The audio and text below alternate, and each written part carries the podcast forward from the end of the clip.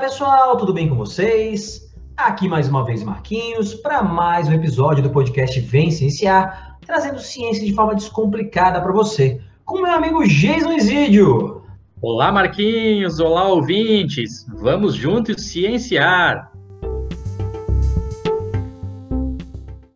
E aí, professor Jason, estamos aqui para mais um episódio, hoje com um convidado muito especial, é um cara que eu conheci virtualmente, não conheci pessoalmente ainda.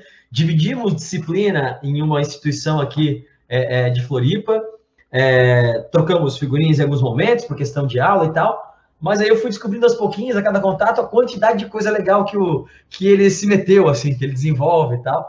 Então, além de ser é, é, um cara, um, um, professor excepcional, que os alunos elogiam, gostam muito, né? um cara que o trabalho dele como professor né, é, irretocável, assim, a gente tem também ele sendo um cara que manja muito do assunto que a gente vai falar hoje. Que a ideia hoje do programa, Jesus, vai falar sobre a ciência nos quadrinhos, nas histórias em quadrinhos. Certo, professor Jason? É isso aí, meu querido Marquinhos. Bom estar aqui contigo de novo. Espero que todos os nossos ouvintes estejam muito bem, se cuidando durante essa pandemia que ainda não passou. E vamos fazer hoje, então, uma conversa aqui, um bate-papo com uma, um professor super especial. Ao contrário aqui das outras vezes, né, Marquinhos? Uh, hoje eu conheço pessoalmente o convidado e você não, apesar de estar trabalhando com ele atualmente, ainda não, não conhece pessoalmente. Então, o nosso querido João Francisco Souza, professor aqui do ensino médio de biologia, foi meu aluno lá nas Ciências Biológicas, na Universidade Federal de Santa Catarina. A gente estava batendo um papo aqui no, no briefzinho, e provavelmente ele foi a minha primeira turma na licenciatura noturna das Ciências Biológicas, né? uma turminha muito boa. Tenho vários eh, contatos ali daquela turma ainda, inclusive uma menina de lá saiu, fez iniciação científica comigo, e a gente está conversando e de repente até para retomar umas parcerias. Estamos publicando um artigo científico dela agora em breve, então era uma turma realmente bastante especial, ficou bastante no meu coração ali. Então vamos falar hoje né, desse tema super interessante aí, permear um pouco da divulgação científica dentro das nossas queridas HQs. João, seja bem-vindo aí, meu caro, se apresenta para a galera. Boa noite, gente. Obrigado pelo convite. Como já disseram aí, né? Meu nome é João, eu sou professor de biologia, trabalho atualmente exclusivamente com ensino médio e pré-vestibulares, então trabalho aí com adolescentes e pré-adolescentes, e também trabalho aí na área dos quadrinhos, né, de maneira muitas vezes direta, muitas vezes indireta.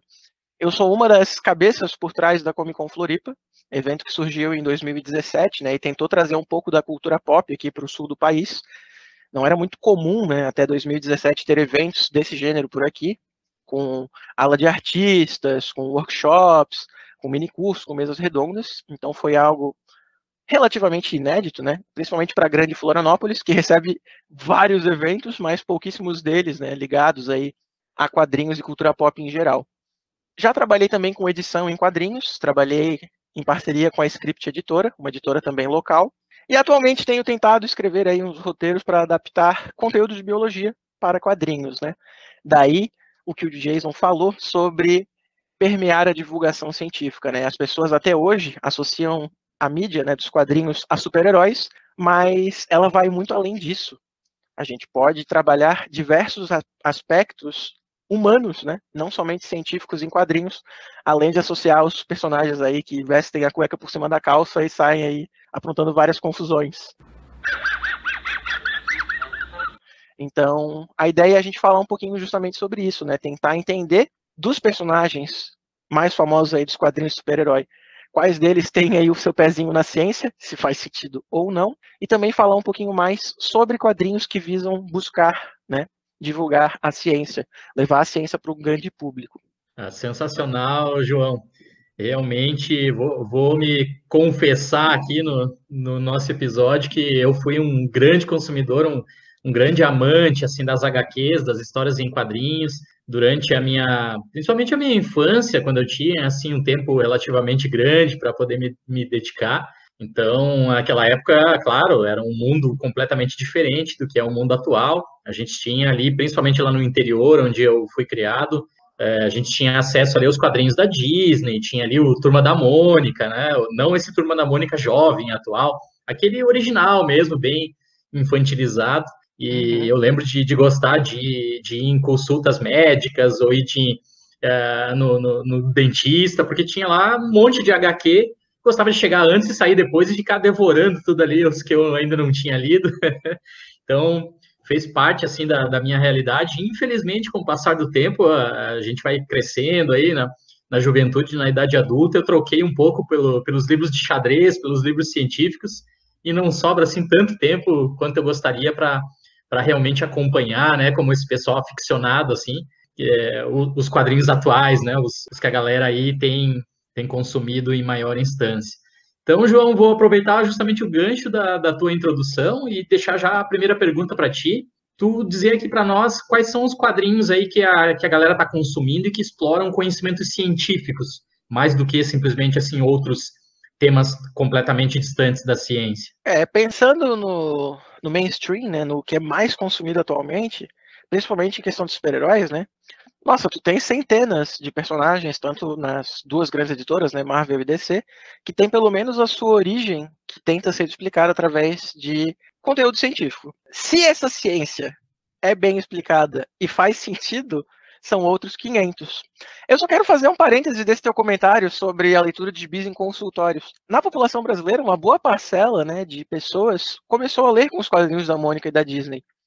Muitas vezes, o primeiro contato literário né, que a criança tem com a alfabetização e com a leitura é justamente através dos quadrinhos. Uhum. Então, eles também têm esse papel né, na aquisição do gosto pela leitura e no próprio desenvolvimento dessa habilidade. Né? A gente nunca pode deixar de reconhecer esse papel dos quadrinhos na formação de novos leitores. Mas voltando aí aos personagens de quadrinhos, né, que trabalham termos científicos, ou ao menos dizem trabalhar conceitos científicos, né?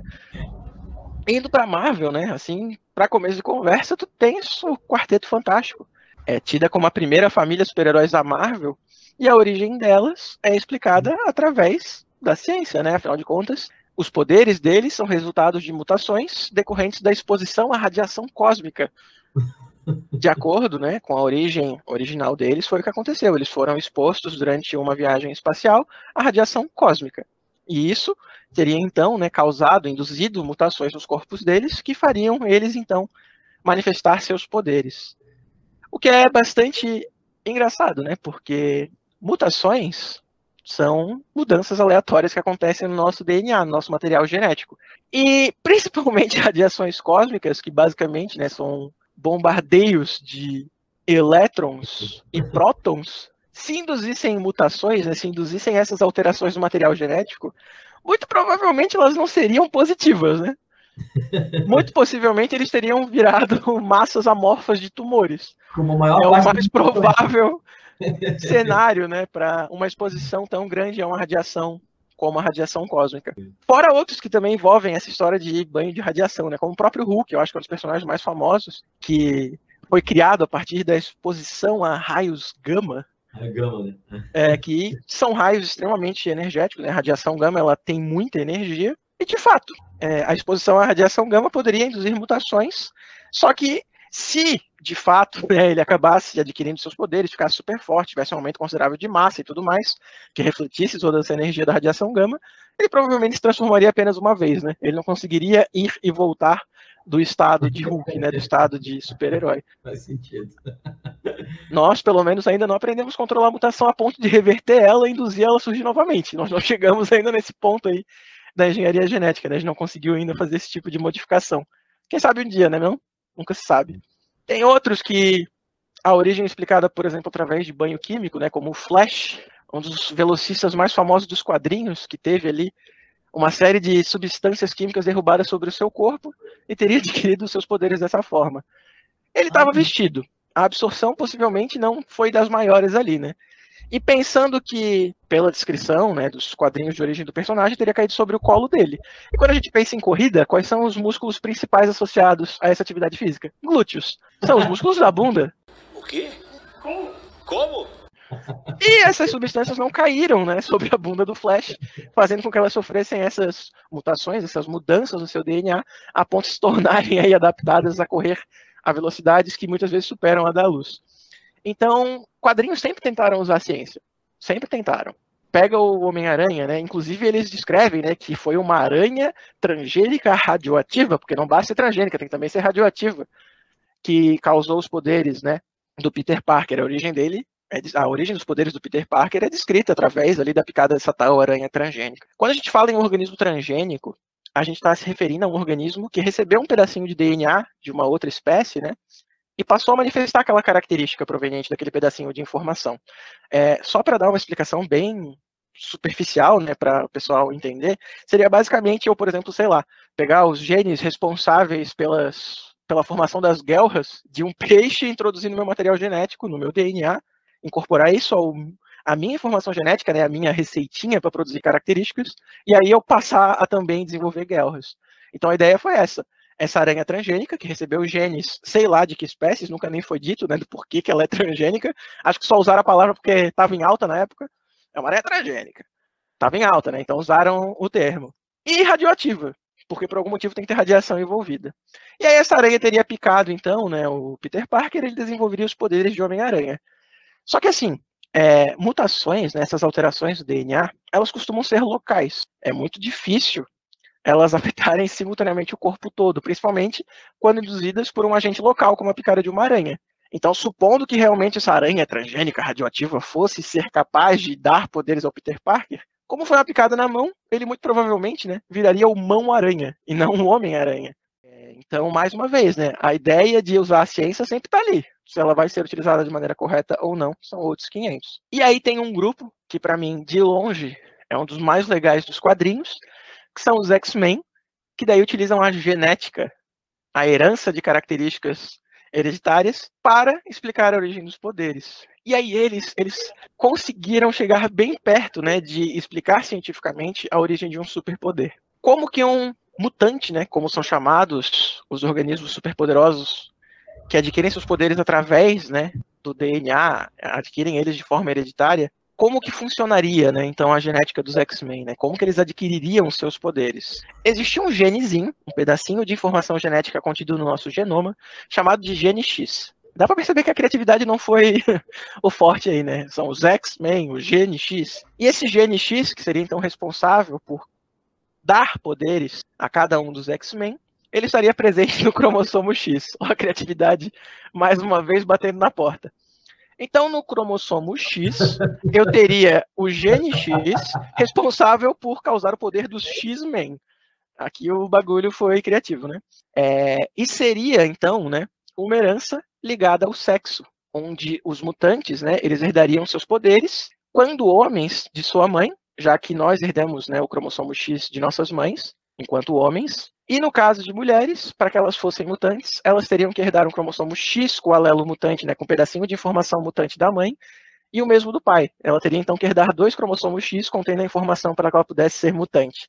O que faria então dela, né, a herança do gene X, uma herança recessiva. Então eles utilizaram a genética para tentar explicar a origem dos poderes dos X-Men.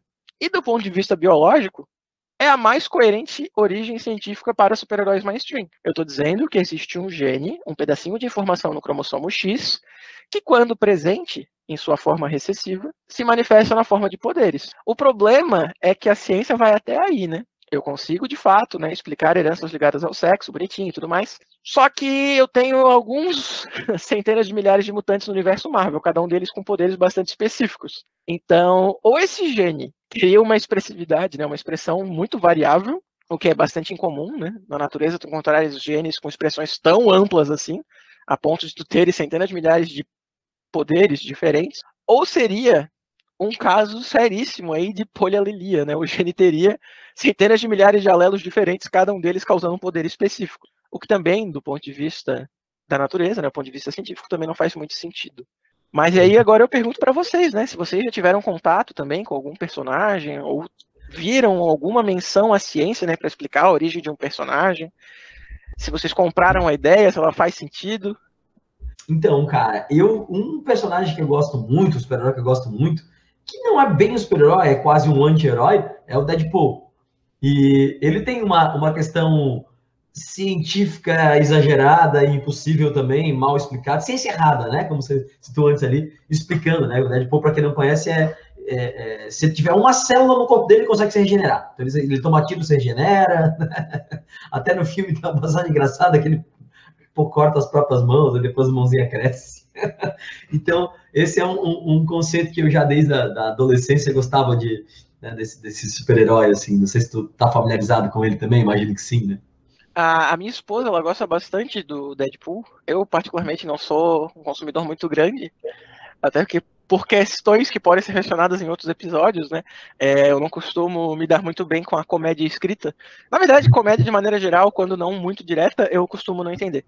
É, meio que eu fiz um mistério todo né? Acho melhor falar. É, eu sou uma pessoa com autismo, gente. Eu tenho transtorno de espectro autista de nível 1 de suporte, que é o mais baixo do, dos níveis dentro do espectro do autismo. E eu tenho muita dificuldade de entender o humor, principalmente quando ele usa sarcasmo e ironia, que são características bastante típicas do Deadpool.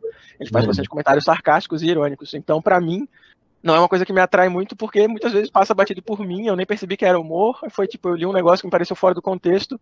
Mas enfim, não vem ao caso no momento. É, e ele é um mutante, né? É, até onde eu sei, ele deveria pelo menos ser um mutante. Dos poderes regenerativos dele, né, seriam a partir do gene X, que como ele é um uhum. homem, ele herdou da mãe. Só que no caso dele, é, houve, né, um incidente que fez com que a, a característica se manifestasse, né, que aquele gene passasse a ser expresso, que foi exposição, mais uma vez, olha só que loucura, à radiação, porque ele tinha câncer, se eu não me engano, né? Daí ele foi convidado e tudo mais a participar Isso. de um projeto. Então, na verdade, é até por isso que eu toquei nesse assunto, porque eu e o Jesus já fizemos um episódio aqui, João, sobre epigenética. Hum. E o Deadpool, ele, ele aborda o que seria uma epigenética. Ele foi exposto a, se eu não me engano, não, não, é, não precisa ser radiação, é estresse, nível de estresse. Então botaram ele com pouco oxigênio, um cara lá que deixou ele preso, dizendo, prometendo curar ele de um, de um câncer, aí deixou ele com pouco oxigênio e tal, um nível de estresse que os caras fizeram para estimular o gene mutante dele a, a se expressar. Né? Então, é, é, bem interessante isso que eles usaram um conceito de epigenética, Jason, no, no, na história do Deadpool. É, é verdade, não, não tinha pensado por esse lado, é verdade. Na é verdade, a maior parte dos X-Men, né, pelo menos os X-Men clássicos, os X-Men da primeira leva, é, eles, na verdade, tiveram a primeira manifestação dos seus poderes após a explosão da primeira bomba atômica. Inclusive, eles são conhecidos né, como filhos do átomo, Uhum.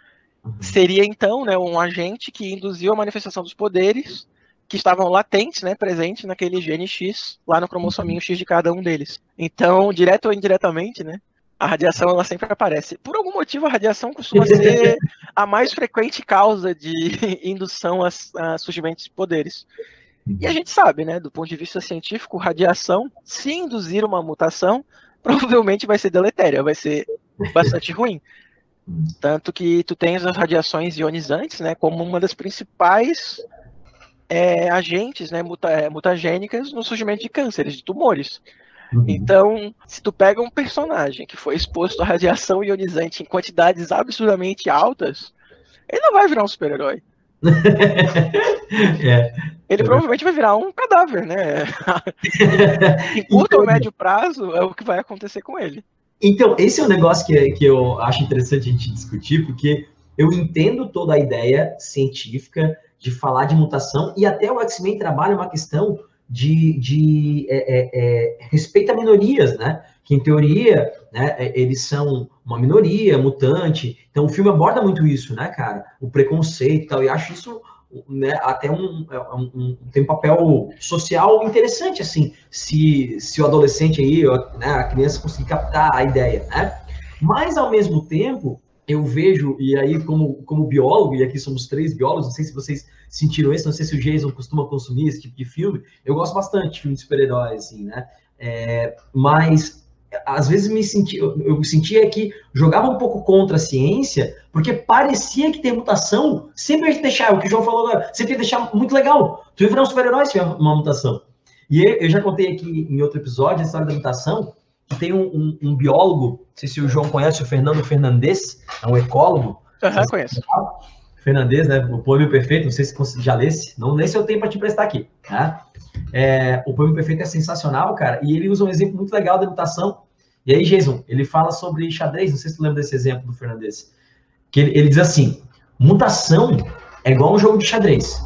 Então lá, estamos aqui, eu e o Jason jogando xadrez, cada movimento é calculado. Aí o João, que nunca jogou xadrez na vida, ele chega e faz um movimento válido aleatório, e vai lá nas minhas peças, e sei lá, mexeu o bispo na diagonal, fez um movimento válido. Qual que é a maior chance que esse movimento tenha sido bom ou ruim para o meu jogo? Bom, a maior chance é que tenha sido bom, tá ruim, porque o João não conhecia xadrez, né? Tá, existe a chance do movimento não ter causado nada, né? Não ter nem atrapalhado nem ajudado? Existe a chance, mas ela é menor. E existe uma chance menor ainda de ter sido um movimento bom, né? Que eu mesmo conhecendo o xadrez não estava olhando para aquele lado do, né? Para aquela jogada e o, o, movimento aleatório que o João fez ganhou o jogo para mim, botou num, posicionamento muito melhor. Essa chance existe, mas ela é muito, muito, muito menor. Então, comutação é assim, tu pensa, tu pensa em milhões de anos do meio selecionando características, né? Selecionando aqueles genes, né? É, é, é, é né? Na, na, ao longo de milhares, milhões de anos, aí vem uma mutação e muda tudo. A chance de ser ruim é muito maior, né, cara? Então, o Fernandes, esse exemplo, esse exemplo que eu acho muito legal, muito sensacional. Para mim, principalmente o X-Men, João, é, jogava um pouco contra isso, assim, parecia que ter mutação é legal, né? Ah, sofri preconceito, né? Claro, mas eu sou um super-herói, né? Eu sempre tenho superpoderes quando tem uma mutação. É, e é bacana ter mencionado essa, essa fala sobre minorias, né? Porque X-Men sempre foi sobre isso. Inclusive, existe um quadrinho que faz alguns anos que não é republicado aqui no Brasil, mas que vale a pena ir atrás, que se chama Deus ama, o homem mata, em que justamente está é, tá ocorrendo uma caça aos mutantes e vem essa discussão sobre o preconceito né, causado pela diferença. Inclusive, tem um quadro que é bastante famoso desse quadrinho, que é um apresentador de jornal, ele está apontando para o Noturno, que é um X-Men azul, e ele fala algo do tipo: ah, não é possível que tu consegue olhar para isso e dizer que isso é um humano. Então, é um quadrinho que aborda preconceito e aborda essa discussão sobre minorias. Mas é, eu não posso deixar de concordar com o que tu diz sobre. Ok, eu sou uma minoria, mas eu tenho superpoderes. Então, se dane eu ser uma minoria, eu tenho poderes, pô. É, realmente é, um, é, é contraditório, né? Porque, em tese, se eu sou superpoderoso, bem, querendo ou não, né? Eu posso impor as minhas vontades. E é justamente isso que os X-Men pregam, né? Os X-Men do, do Xavier, em sua origem, eles pegavam justamente essa ideia de não, nós temos poderes, mas nós jamais utilizaremos isso contra a humanidade. A gente vai usar isso a favor dela porque a gente quer ser reconhecido como humanos. Tudo bem que na, na atual conjuntura, né, o, o Run, a, a sequência de histórias atual dos X-Men, eles criaram uma nação própria que se reconhece como soberanas demais. Eles ainda não atacaram, né, não fizeram nada contra a humanidade, mas eles disseram: Ó, oh, a gente encontrou uma ilha, a gente vai viver aqui, deixa a gente em paz. Se vocês de alguma forma tentar interferir na nossa nação, a gente vai reagir. E nós somos seres superpoderosos. Então agora eles resolveram criar o cantinho deles para tentar viver em paz e tal. Inclusive é uma dinâmica bastante legal, não é uma dinâmica inédita né, nos quadrinhos dos X-Men, mas mostra eles desenvolvendo língua própria, cultura própria, leis próprias, uma delas inclusive é não matar humanos. Então é bem legal, assim, tu ver é, o surgimento de uma sociedade. É um quadrinho totalmente fictício, mas o surgimento de uma sociedade do zero. Isso eu acho muito legal uhum. também. Então, além de trabalhar a ideia de minorias, eles trabalham com ideias como, por exemplo, formação de sociedades e desenvolvimento aí de nações, cara. Isso é muito louco para um quadrinho que é consumido pelo mainstream, né? Tu vai ter uma galerinha aí dos seus que vai dos 10 aos 40, 50, 60 anos consumindo esse material. Isso sempre vai ser muito válido do meu ponto de vista. Né? E voltando à ideia né, de que mutação são coisas legais, a gente tem que ter em mente né, que as nossas células, elas basicamente vêm com um manual de instrução. É o nosso genoma. O conjunto de todas as nossas informações genéticas, né? Ele vem ali perfeitinho, a célula só precisa executar aqueles comandos para saber o que fazer. É, como tu disse ali, né, numa partida de xadrez, muito provavelmente, se eu tentar fazer um movimento aleatório, tem grandes chances de que esse movimento me prejudique muito mais do que me beneficie. A mesma coisa vai acontecer dentro da célula. Se ela tentar fugir daquele roteiro dela, se ela tentar sair daquele manual de instruções, tem grande chance de que algum comando indevido seja acionado dentro dela. E mutações, essas alterações que surgem aleatoriamente né, e espontaneamente, é importante dizer, nas nossas células, muito possivelmente, se não forem neutras, né, se não causarem mal, se forem facilmente corrigidas, elas provavelmente serão ruins, serão deletérias.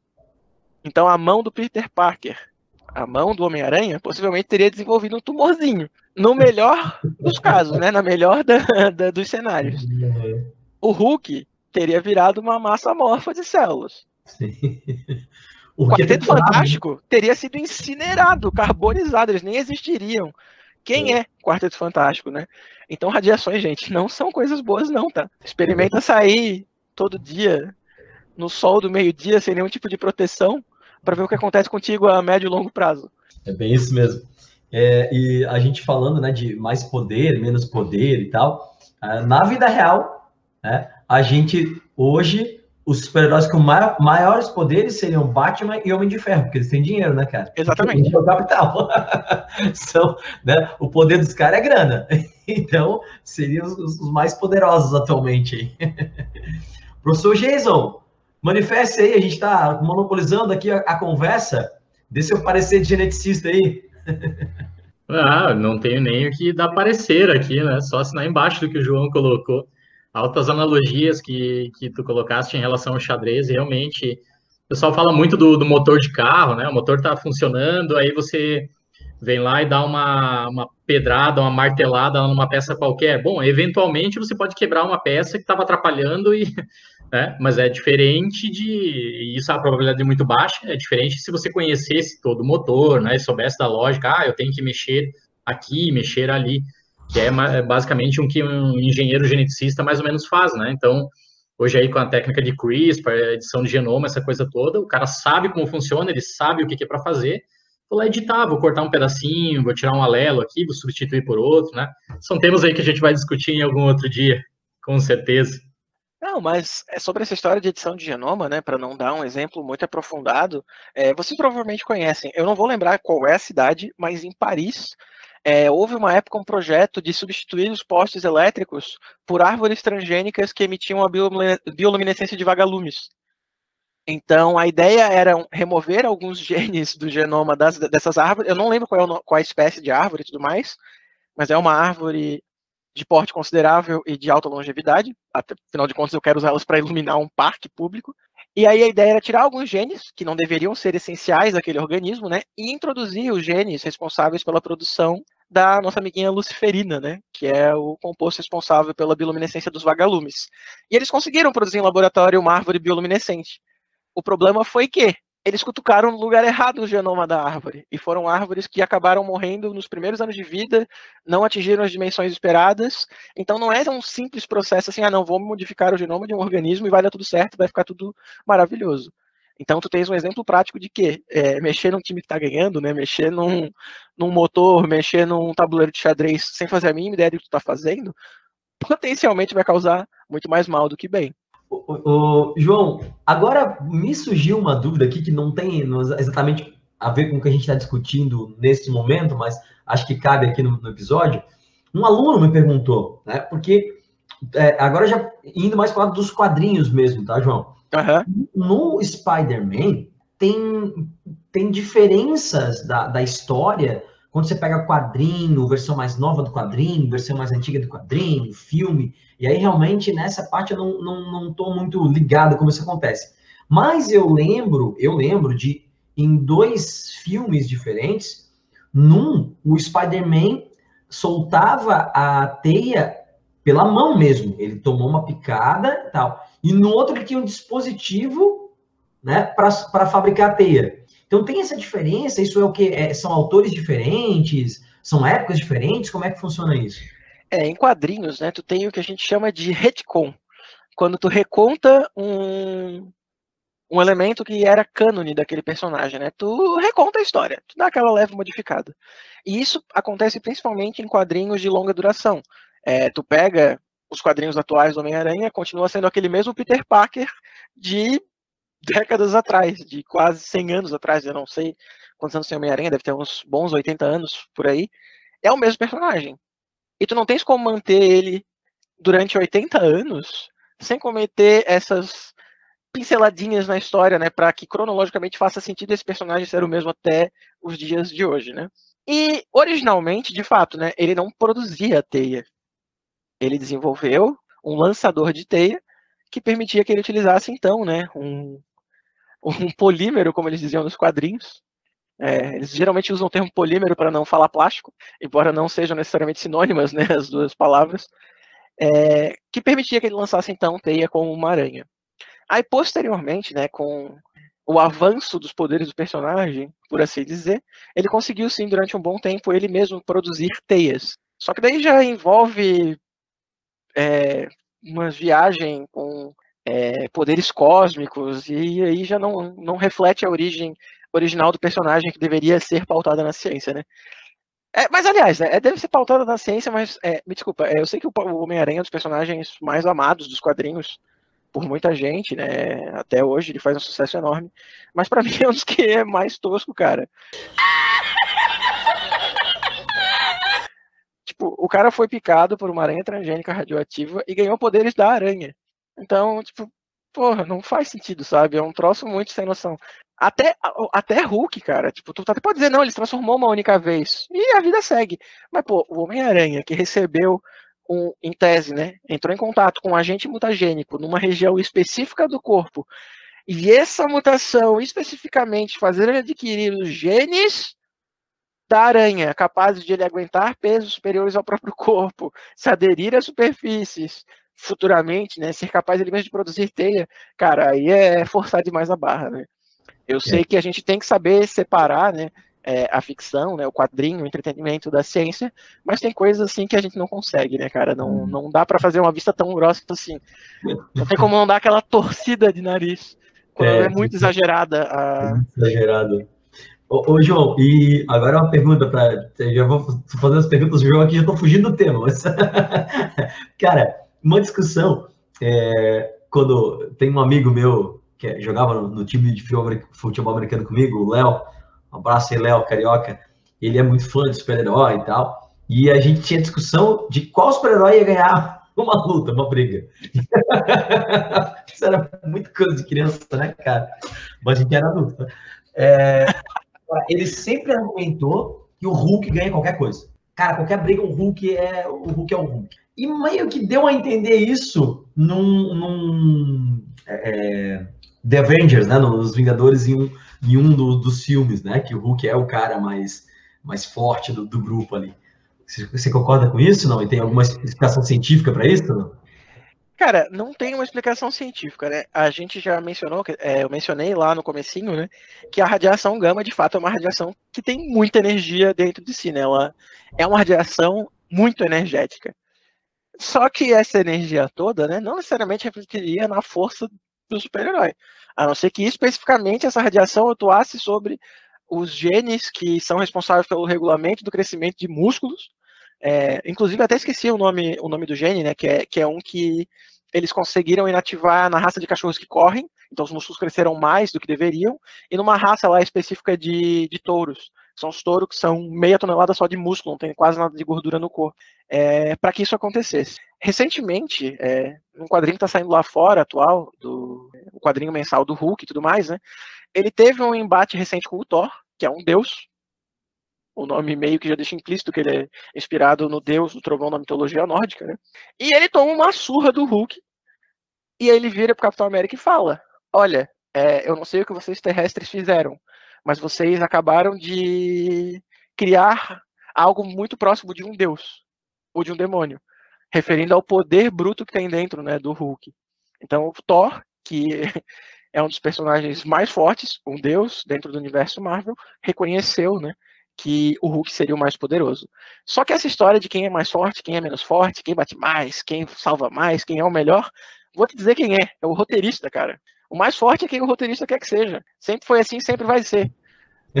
Como é que tu me explica o Batman, que é literalmente um cara que é só milionário, né? milionário não, né? Não sei nem colocar em palavras o que ele é, porque aparentemente o dinheiro dele é inesgotável. treinado em artes marciais e com o que aparenta ser, né, o ápice do físico humano, é. conseguir bater de frente com os outros membros da Liga da Justiça. Cara, ele convive literalmente com a Diana, a Mulher Maravilha, descendente de deuses, Superman, que é basicamente um deus na Terra, é. Lanterna Verde, que cria construtos de energia da imaginação, um cara que consegue superar a velocidade da luz. Aí tu me diz, como? Como que o Batman, Surfista prateado, né? Surfista prateado? Como que ele é um cara que consegue, em meio a esses deuses, sobreviver e tá lá até como sendo um dos. Ele é o que mais vende hoje, né? Na DC. Qualquer coisa que tu enfia o Batman vende, por pior que seja, por mais mal escrito que seja, se tem o Batman vende. Mas, cara, o Batman sozinho é um personagem muito massa, principalmente nos quadrinhos é, Detective Comics, em que tu vê o lado detetive dele realmente, né? Investigando cenas do crime, buscando os culpados e tudo mais. São sensacionais, a maior parte são bem escritos. Só que quando coloca um cara que é só um ser humano normal, em meio a deuses e semideuses, não dá, né, cara? E aí tu me dizer que, ah, não, é o, ba o Batman vence todo mundo porque ele tem preparo. Essa frase ficou famosa durante muito tempo. Né? O Batman tem preparo. Ah, pelo amor de Deus. Pega, pega o Hulk e prepara, não vai ser nada. Essa frase é, então... aí do, ficou famosa até no mundo do, do, xadrez, né? Porque o pessoal fala do, do, da prep, né? Da prepa preparation, quando tu vai jogar com um grande jogador, e aí ele sempre fala, ah, pô, cara, o Batman, o Batman preparado bate qualquer um. É, pois é, então Mostra tem essa ideia. Mas é aquela história, é o roteirista, né, cara? O roteirista sempre vai fazer o personagem ser o melhor nos olhos dele. Nesse caso cara. específico, essa luta entre o Thor e o Hulk foi no gibi do Hulk. Talvez o cara que hoje comanda, né, o gibi do Thor, se fosse ele o responsável por escrever essa luta, talvez o Thor tivesse vencido. Por isso que eu digo, o maior superpoder de um herói de quadrinhos mainstream é o seu roteirista. Esse é o maior superpoder. E aí não tem origem científica que justifique isso. É verdade. Cara, e, e a gente né, tá falando do, do, do, Batman e tal. Uma das coisas que eu gosto muito do Batman é a construção dos vilões deles. Dele, Aí, né? beleza. Sempre tem vilões legais. Coringa, né? É, na, naquele que, com o Heath Ledger lá, que é o Cavaleiro das Trevas, né? É, o, o Bane no Cavaleiros das Trevas Ressurge, achei um vilão muito bem construído também, muito legal. Então, acho que a, a, o sucesso do Batman se deve muito, claro, ao roteirista, como o João falou, mas o roteirista construir vilões, né? Se dedicar um tempo a construir o vilão, né, cara? A, entender a importância do vilão também na, na parada. Né? Na Comic Con Floripa de 2018, a gente trouxe o JP Martins, que é um dos principais nomes da edição de quadrinhos super-herói do Brasil. Ele até hoje está atuante na área, né? Ou traduzindo ou editando. E ele é médico de formação. E ele fez uma uhum. palestra é, analisando a psique dos vilões do Batman, e o próprio Batman. Então, ele explicou, né, do ponto de vista clínico, os quadros mentais de cada um desses personagens, né? Inclusive, se tu fores ver os personagens, os vilões do Batman, né? É, tu tens personagens que são extremamente inteligentes, que têm, inclusive, títulos de doutor. Tu tens a, a Era Venenosa, que é uma botânica, o Espantalho, que é um químico, então, todos eles têm é, níveis intelectuais altíssimos, mas que por algum motivo né, passaram a utilizar esse intelecto para o mal. E ele fez uma análise, cara, muito sensacional. É, é um cara que vale muito a pena conversar, tanto pela sua bagagem nos quadrinhos como sua bagagem na medicina. E ele analisou, não, porque esse daqui é esquizofrênico, porque esse daqui tem tal coisa, esse daqui age de tal forma. Inclusive o próprio Batman, né, do ponto de vista da psicanálise, é um cara que precisa de terapia, né? Acompanhou o assassinato do pai e tal, realmente dá para ver que não precisa ser psiquiatra para ver que ele tem alguns probleminhas de ordem mental. Ah, eu acho o Batman tudo errado, na verdade.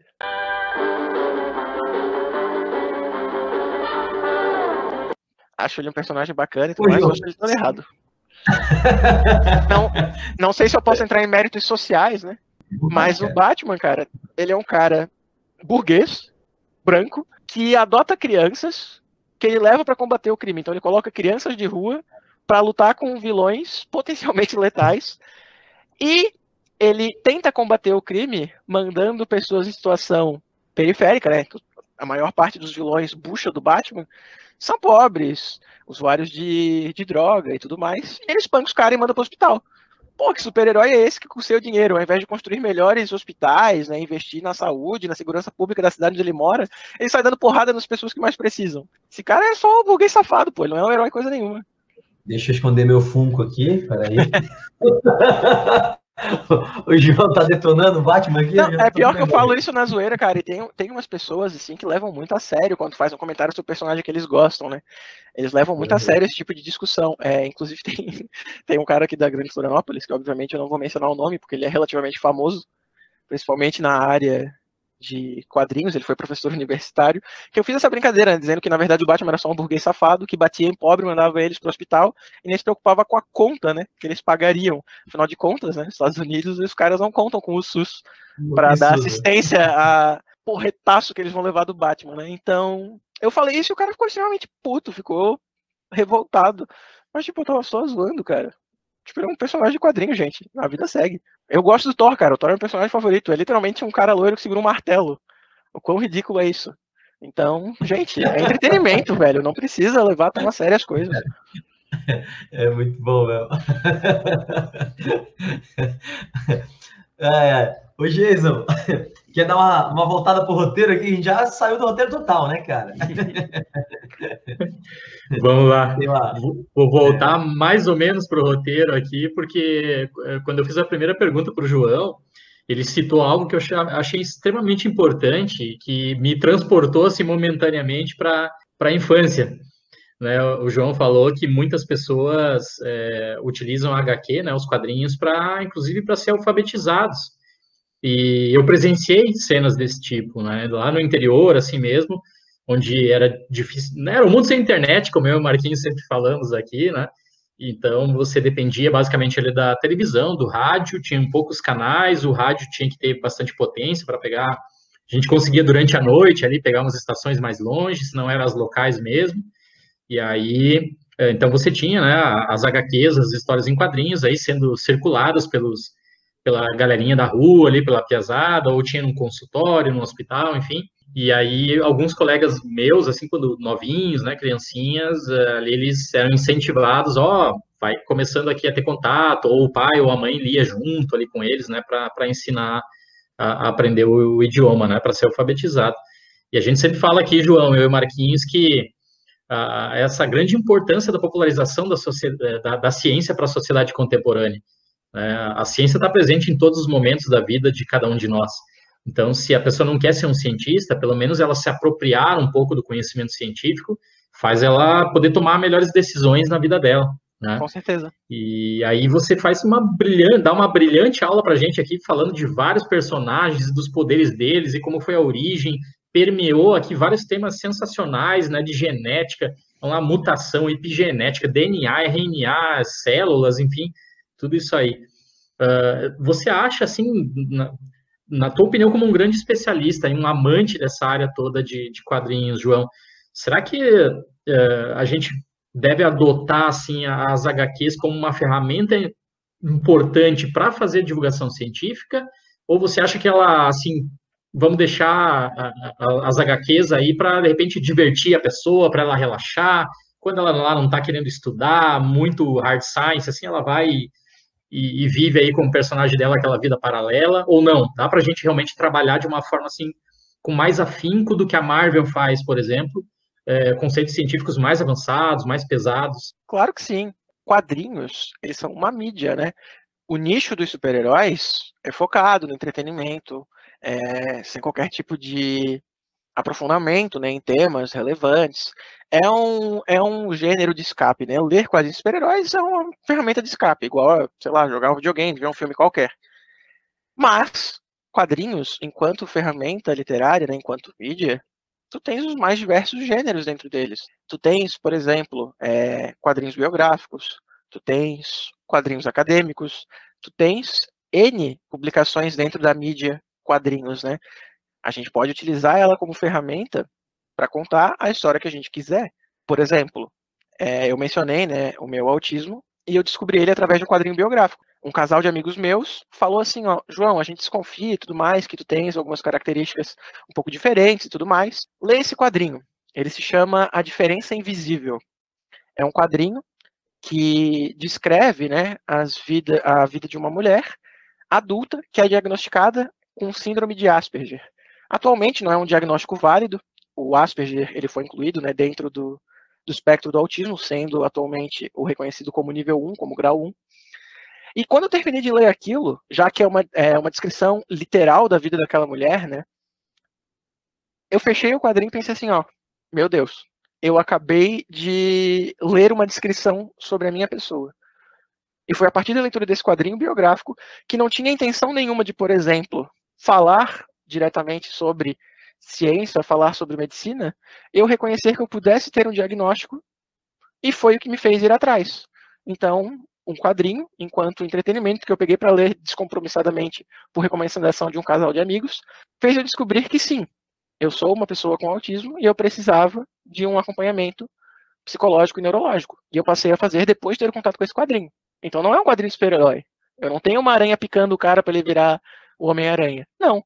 Eu tenho literalmente a descrição do dia a dia de uma mulher que passou por N dificuldades ao longo da vida dela, com sensibilidade sensorial, com dificuldade de socialização, e no fim tinha um nome, todo esse conjunto de problemas que ela venceu ao longo da vida.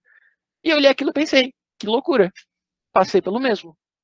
Outro quadrinho biográfico que segue na mesma linha é chamado de Pílulas Azuis. Ele fala, né, é, nesse caso é autobiográfico, o autor, o Frederick Peters, talvez não seja assim que se pronuncie, ele se casou e teve filhos com uma mulher com AIDS.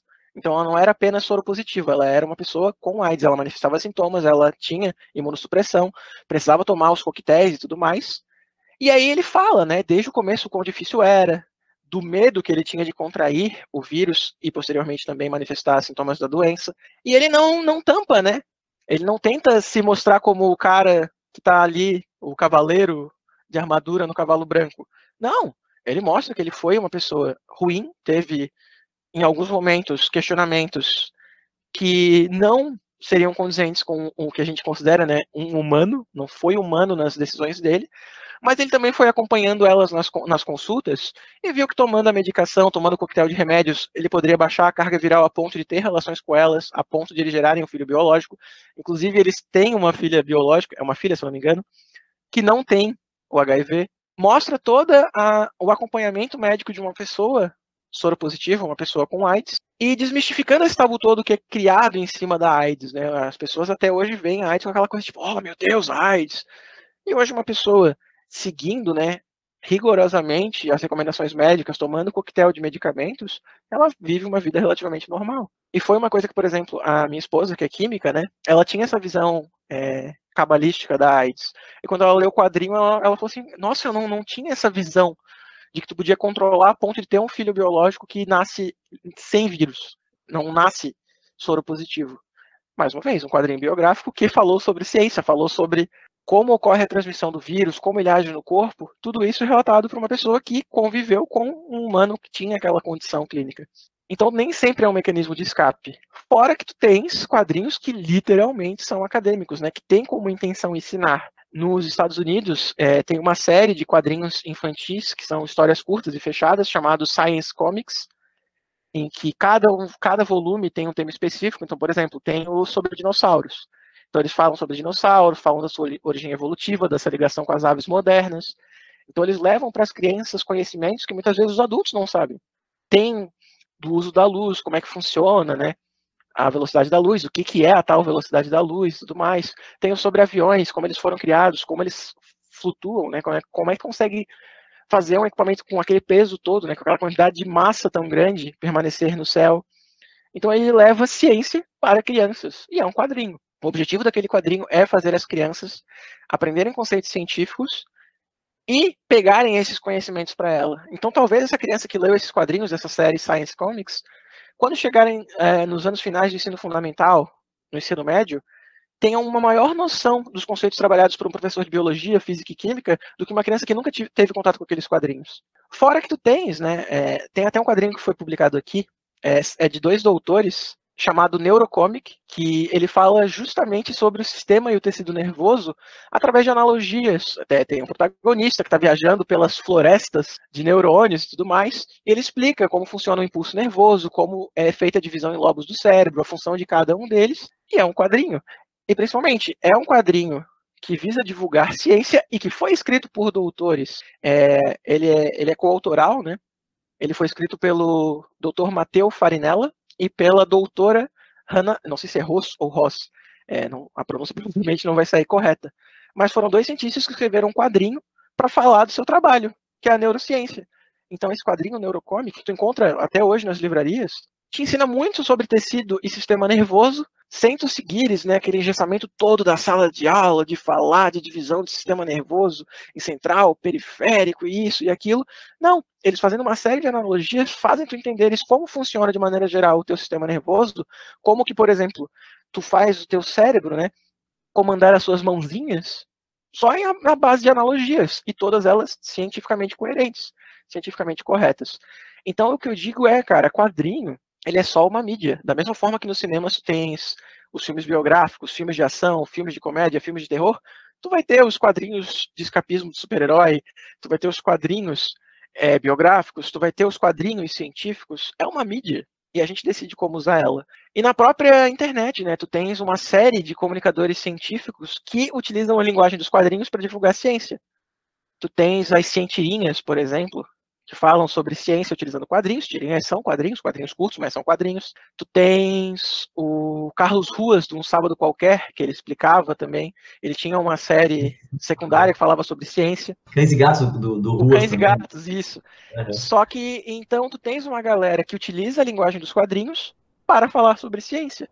É. Então, a gente não, nunca pode né, excluir uma ferramenta como aliada a levar a divulgação e o conhecimento científico à grande população.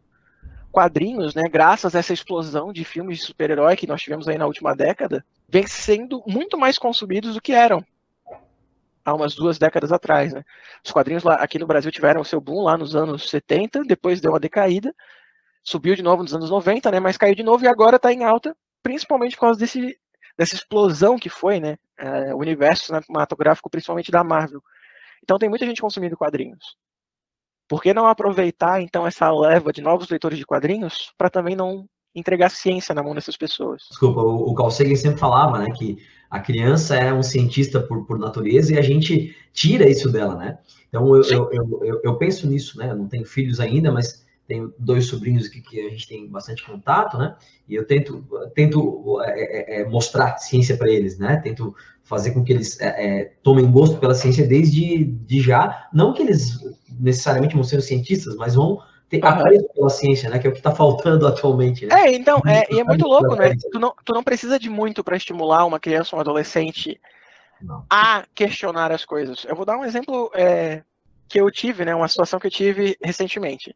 Eu, em duas, é, em duas instituições de ensino, no mesmo ano do ensino médio, em um dos colégios, eu trabalhei um assunto meramente teórico, porque o colégio não tem não tem laboratório, não tem uma área onde eu pudesse fazer uma aula prática, e no outro eu fiz esse mesmo assunto, trabalhei esse mesmo assunto, mas através de uma aula prática que era inclusive uma aula de botânica, né? Adolescente costuma não ser muito fã de botânica, ainda mais a, a parte de classificação de angiospermas em monocotiledônia, dicotiledônia, que é um troço completamente defasado na academia, mas que a gente ensina até hoje no nosso ensino médio, né? Para tu ver, né, o quanto a ciência demora para chegar no nosso ensino básico.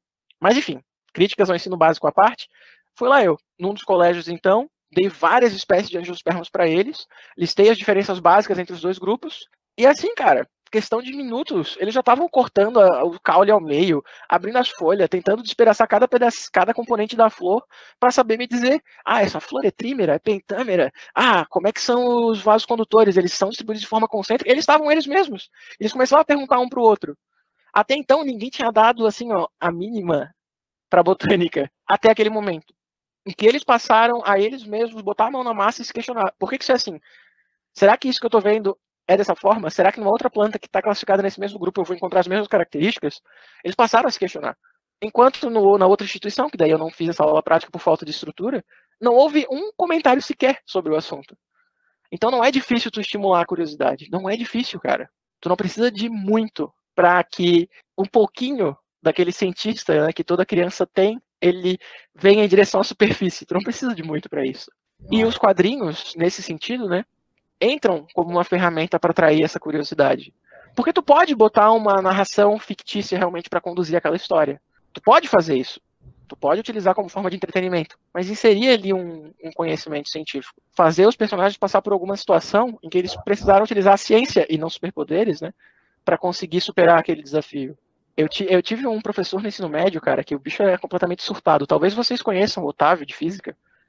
É, ele sempre dizia assim: é. cara, tu tem que tu que ir atrás de solução para os teus problemas. Tu tem que sair de casa, tu estás atrasado para uma entrevista de emprego, tua geladeira tá vazando. O que, que tu vai fazer? Nem que tu amarre ela com uma corda e deite ela no chão para ela parar de vazar, mas tu vai dar um jeito de resolver aquele problema. E tu só vai dar um jeito botando a mão na massa, cara. Tu tem que entender como aquilo funciona. Por que, que tá vazando? O que, que tá causando esse vazamento? E aí entra a, a, a pesquisa, né? A, a, tu entrares na parte de observação, é, no método científico, né? A gente sempre começa com uma observação. Sim. Tu tem que entender por que aquele fenômeno está acontecendo, por que a minha geladeira está vazando. Para daí pensar em soluções para aquele problema. O próprio método científico é, é um conceito que parece que o aluno conclui o ensino básico não entendendo como a ciência é feita. Termina o doutorado vê... não sabe. É, então, cara, hoje, por exemplo, assim, né, é, um aluno me perguntou assim, é, a gente acabou entrando num mérito de, de crenças e religiões e tudo mais, e eu nunca falo sobre esses assuntos em sala, né, até porque eu acho que é algo muito pessoal da pessoa e tudo mais, e não querendo entrar muito no mérito, eu falei, olha, cara, eu tenho uma filosofia minha, é, não, não particularmente não considero uma religião, e que eu coloco ela em prática no meu dia a dia. Aí eles ficaram curiosos e tudo mais, e tudo mais, e aí é, queriam saber, e chegou um aluno e perguntou assim, ah, professor, é, mas daí tu, tu acredita na ciência, é a tua religião? Eu falei, meu amigo, ciência lida com fatos, com observações que foram testadas, obtendo resultados que podem ser replicados por qualquer pessoa em qualquer canto do planeta. Eu não acredito na ciência, eu aceito a ciência.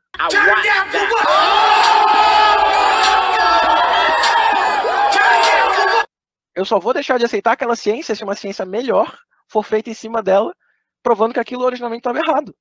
Ciência não é religião, cara. As pessoas têm essa visão de que a ciência é um negócio místico, em que os cientistas, meu Deus, vão fazer uma vacina com um chip aí para controlar a mente das pessoas. Cara, não, não, não faz sentido, meu amigo. É. Se eles fizessem a mínima ideia de quantos comitês de ética a gente tem que submeter para poder iniciar um projeto e depois para conseguir publicar esses resultados, eles não falariam esse tipo de asneira. É o que eu digo. A pessoa conclui o ensino básico sem saber o que é ciência, sem saber é. como funciona a metodologia científica. Uhum. Existe uma defasagem muito grande no conhecimento científico do brasileiro ao sair do ensino básico, né? A própria evolução, cara. A gente, a minha turma, né, teve a parte de evolução humana com a professora Andréa Marreiro, e ela costumava dizer assim, né, é, ah, é, eu vou trazer um trecho de um texto que tem uma explicação errada a respeito da evolução, e eu quero que vocês justifiquem. E ela já concluía essa frase dizendo assim, ó, e eu já sei que a maioria de vocês vai ser lamarquista. Vão dizer que é daquele jeito porque precisou ser assim. Eu falo isso em sala, João. Eu falo que nós, a, a, a evolução e a genética são dois. Eu digo para os alunos que a gente não pode ser, pensar com a, eh, seguir a nossa intuição. Porque a nossa intuição, na evolução, ela é lamarquista. É? Uhum. ela, ela, ela, engana a gente. Então, não que Lamarck estivesse totalmente errado, né, Geisa? É. Porque, para quem teve aula com o professor Caio, né? Muita coisa do Lamarck se aproveita, a gente no ensino médio simplifica tudo, né, João? A gente, ah, Lamarck tá errado, não é? Mas, mas é, a, a, a, teoria, as premissas básicas da ideia deles estavam erradas, né? E aí é, é, a gente pensa intuitivamente de forma lamarquista, concordo contigo, a gente tem que tomar muito cuidado com isso mesmo. É, então, e muitas vezes o aluno do ensino superior sai de um curso de biologia, né? Com concepções erradas da ciência que ele mesmo estudou e em tese recebeu, né? Um diploma que diz que ele é especialista naquilo. Então a gente tem que tomar bastante cuidado, né? Daí a necessidade de ferramentas que popularizem conhecimentos científicos. É, esses dias, é, eu até vi uma discussão na internet, assim, tava rolando uma, um meme de uma página e tal, que dizia que, tipo, ah, deixa as pessoas falar que vão se pesar, deixa dizer que o frio vai entrar. Aí alguém comentou algo no sentido que dizia, tipo, ah, tem que saber diferenciar a linguagem popular da linguagem científica. Mas se a gente popularizar a linguagem científica desde cedo, ela vai se tornar uma linguagem popular. Não tem por que haver essa separação. Não, não vejo sentido em usar esse argumento, ah, linguagem popular e linguagem científica. Porque se a pessoa desde cedo tem contato com essa linguagem, ela vai saber apropriar aqueles conceitos, ela vai saber utilizar esses conceitos. Então ela não vai falar que vai se pesar, ela não vai falar que vai medir a pressão, ela não vai falar que o frio vai entrar. Não, porque ela vai entender esses conceitos desde cedo. E aí o popular vai ser utilizar o termo correto, né, a terminologia correta. Não vai falar que a evolução é só uma teoria, né? É, cara, as pessoas não sabem o que é uma teoria, né? É, é, é, o que, na verdade, teoria, popularmente, né, o que as pessoas chamam de teoria é hipótese, né? É, não, exato. É uma opinião. Eles acham que teorias são opiniões. Ah, porque Isso. o cara acha que a seleção natural funciona dessa forma. É. A própria é, evolução a própria evolução na, no, no, no, conhecimento popular, evolução significa necessariamente melhoria. Então, Isso. Então, ah, vamos evoluir para nos tornar seres que se conversam por pensamentos e não sei o que, a pessoa pensa sempre na melhoria. É, então, pobres serpentes, né? Que perderam os quatro membros. Pois Então é. elas, elas pioraram? Os corações mais dos peixes primitivos tinham cinco cavidades, a gente tem só quatro agora, nos mamíferos e aves, então era um coração mais complexo, né? Então, Pois é, é. melhoria. E outra coisa, né? Se uma, para a população geral, se uma espécie surgiu aqui, uma espécie é, é, B surgiu de uma espécie A, a espécie A tem que ter sumido. Automaticamente ela foi extinta. É. É, se a gente veio do macaco, como é que ainda existe macaco? Né? então, são conceitos muito rasos, né? Para lidar com ateu, irmão, você tem que entender de ciência. É. Porque eles são muito apegados nesse negócio de ciência. Então estuda a evolução das espécies de Karl Marx, que você vai ter argumento para lidar com eles. A gente tem muito trabalho pela frente, João e Jason. Tem muito trabalho pela Ah, frente. com certeza. É, os, próprios, os próprios X-Men, né, voltando a fazer o link com os quadrinhos, eles são reconhecidos como uma espécie à parte, né? Eles não são Homo sapiens, eles são os Homo superior. O quê? Como? Como? Eles seriam o que vem após o humano, né? São melhores que os humanos, o próximo passo na evolução humana. Então, até em quadrinhos mainstream, tu tens essa ideia de que evoluir é melhorar. Tu vai se tornar melhor, né? Evoluir é sempre um é uma progressão e uma progressão que é linear, né? A ideia de que evolução é contínua. Acho que todo mundo quando pensa em evolução no ensino básico, lembra da famosa imagenzinha, né, do macaquinho que vai ficando cada vez mais ereto até dar origem ao humano bípede 100% adaptado ao, bipe- ao bipedalismo, né? E pelado, né, com menos pelos. Aí se olha a evolução humana, toda, todos a- os, os raminhos que vem lá, do Australopithecus aí divide, aí chega os Homo, aí, aí bagunça a cabeça da galera. O pessoal pensa muito linearmente. Não, e eu costumo Mas- na aula de evolução humana mostrar, cara, eu costumo mostrar a, a filogenia, né, a hipótese atual para explicar a, a origem do ser humano moderno, e eles ficam tipo, meu Deus do céu, é um negócio muito mais complexo, a gente tem essa ideia de que é um processo linear.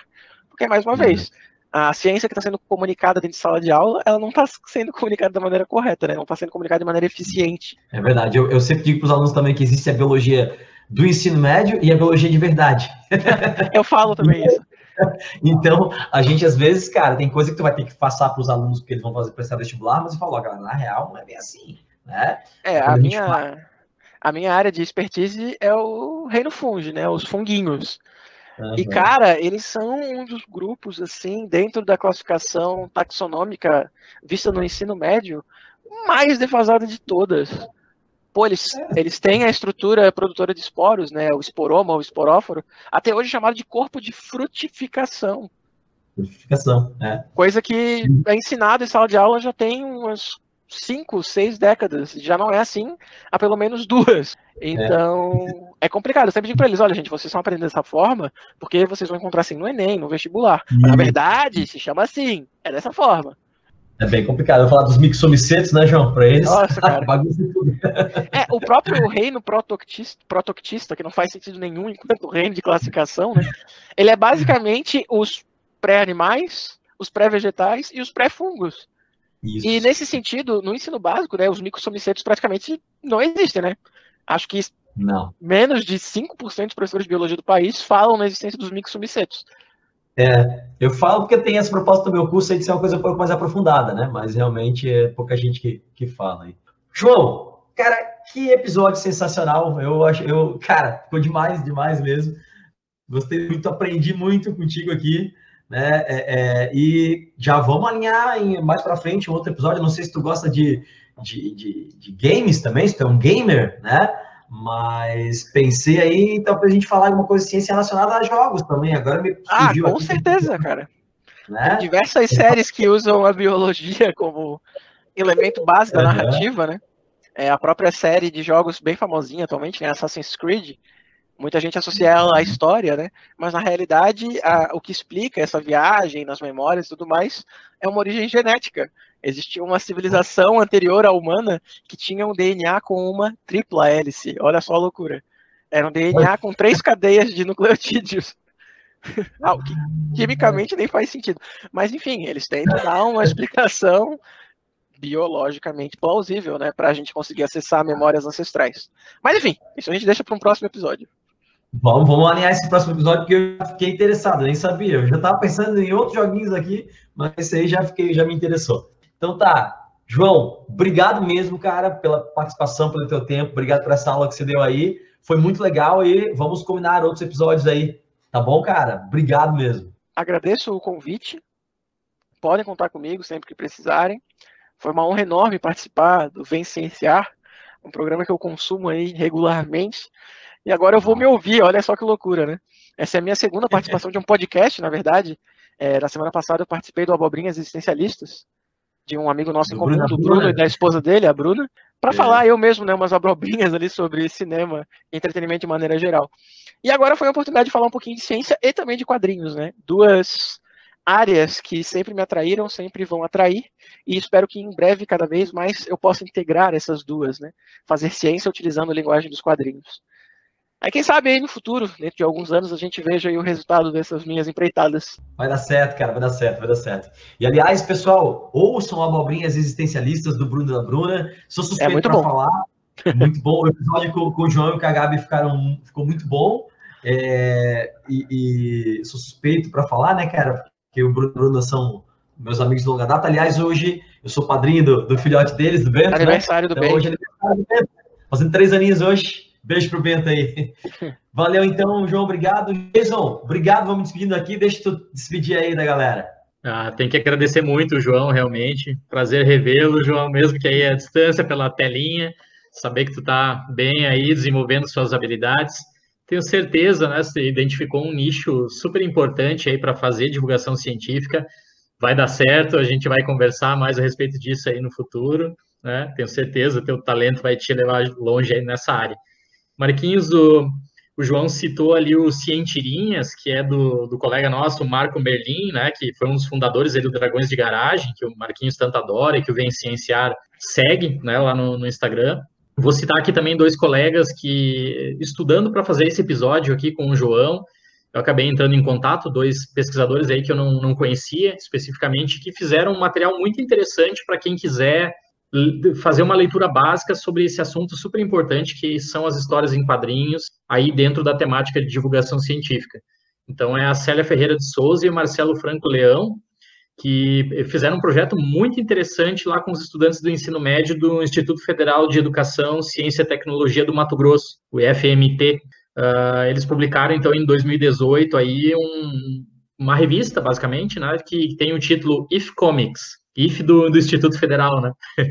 Quadrinhos para divulgar a ciência. E aí eles têm, eles misturam um pouco da ciência por trás ali da divulgação científica, da, da ciência especificamente das HQs dentro da educação científica, e dentro do livro tem alguns exemplos do, do trabalho que foi desenvolvido com os estudantes de ensino médio. Muito interessante, dá para achar na internet aí gratuitamente, então fica a dica para todos vocês aí que se identificaram ou que gostaram muito desse assunto aqui hoje, como eu, né, e ouviram, aprenderam um monte aí com o João, como eu também, né? Então vocês podem seguir lendo um pouco mais sobre isso. Um grande abraço para vocês todos e até o nosso próximo episódio. Sigam o Vencenciar nas redes sociais, arroba Vencenciar no Instagram e no Twitter. Temos página no Facebook, temos canal no YouTube o nosso e-mail é vencenciar.gmail.com. Por esses canais você pode tirar sua dúvida, mandar sua crítica ou sugestão. Estamos nos principais tocadores de streaming de áudio. Estamos no Anchor, Apple Podcasts, Google Podcasts, Spotify, Podtail, Breaker, Castbox e logo estaremos em outros.